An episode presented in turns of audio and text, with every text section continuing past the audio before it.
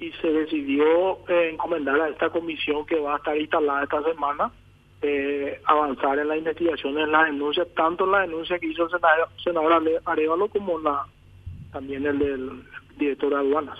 En eso quedó, no es que hubo una entrevista ni una reunión ah, no, perfecto. Con, los dos colegas. Es decir, que se derivó a la Comisión Anticontrabando, se derivó el tema de Arevalo y Fernández se encomendó avanzar, se encomendó avanzar para, para escuchar eh, lo que la denuncia también grave que hay, que creo que son, hay que llevar por dos lados. Creo que una cosa es la denuncia que recibió el colega, que contra el colega, y otra es la denuncia que el colega mismo hizo y que está también en estado judicial por representación de dos abogados, creo que son los doctores Horacio Galeano Perrone y el doctor Pacielo, que son abogados del empresario que eh, denunció el eh, creo que el saqueamiento de un container y después el remate de un container a un precio irrisorio.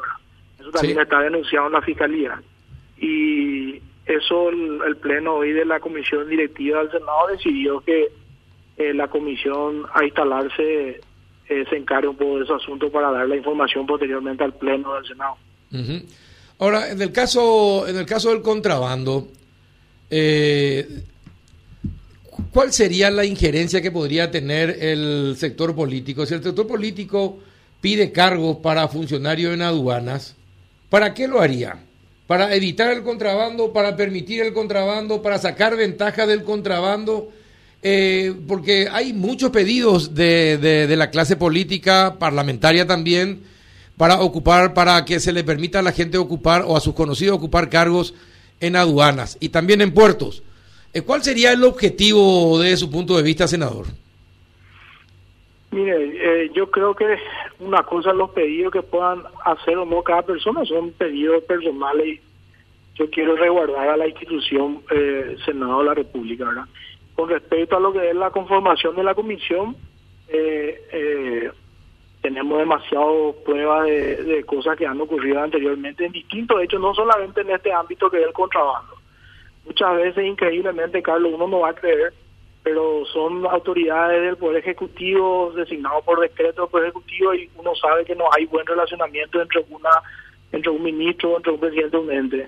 Y muchas veces uno cuando participa en el Senado, en los debates, de los estudios de ciertas leyes, uno se da cuenta que cada uno tiene una visión diferente, cada uno tiene una propuesta diferente y, el, ministro que uno cree que representa al Poder Ejecutivo, que es el secretario de Estado del presidente de la República, da una opinión diferente a, otro presidente Lo que nosotros queríamos lograr con esto, que ya eh, se hizo un avance en una reunión presidida por tres colegas senadores, hace cuestión de 20 días, eh, se integraron todas las comisiones, eh, todos los actores que trabajan en la prevención del contrabando se le juntó a todo en el Pleno del Senado y, hubo una reunión de tres horas tratando de buscar la, la, mejor forma de conciliar el trabajo y de no tirarse la pelota uno a uno y uno ve en las calles que está inundado de mercadería de contrabando.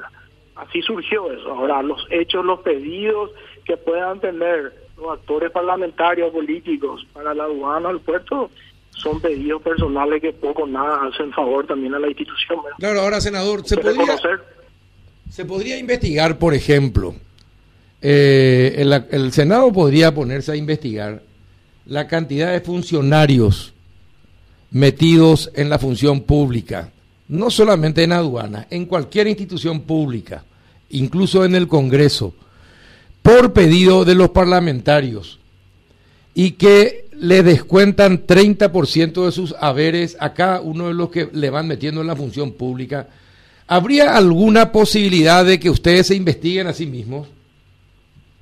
Y ojalá que, que lo haya. Eh, primero que creo que es una barbaridad eh, eh, las dos cosas, el querer forzar para incluir, para incluir gente y dos, el quitar un porcentaje del salario de una persona es algo desnable. Totalmente de acuerdo. no tiene, no tiene nombre, eh, es hasta humillante saber que una persona le pueda recortar el salario a una persona que trabaja y que le dedica tiempo de su día al trabajo y, esa plata que pueda llevarle, ese recurso que pueda llevar para mantener su familia o, el mismo el desarrollo personal de uno. Eso me parece algo eh, aberrante. Eh, y además hasta decir, Carlos, mira, hace cuestión, creo que hace 10, 12 meses el Poder Ejecutivo ha presentado en el Senado, hemos conformado una comisión bicameral para el estudio de la reforma de la ley y la función pública y eh, no es fácil, eh, se creó la conformación de la comisión, ha pasado mucho tiempo y no logra construir consenso ese, y avanzar ese proyecto de estudio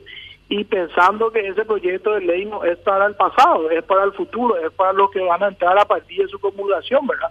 Ya no le competa lo que ya tienen derecho adquirido que ya están muy en la función pública. Pero en algún momento eso tiene que salir y pasa por, una, por un acuerdo entre todos los sectores políticos y también los sectores sindicales que son los que generalmente reclaman y no y no ven con, con ningún buen ojo los cambios, el endurecimiento de la ley. Pero en algún momento eso se tiene que sincerar y se tiene que hacer.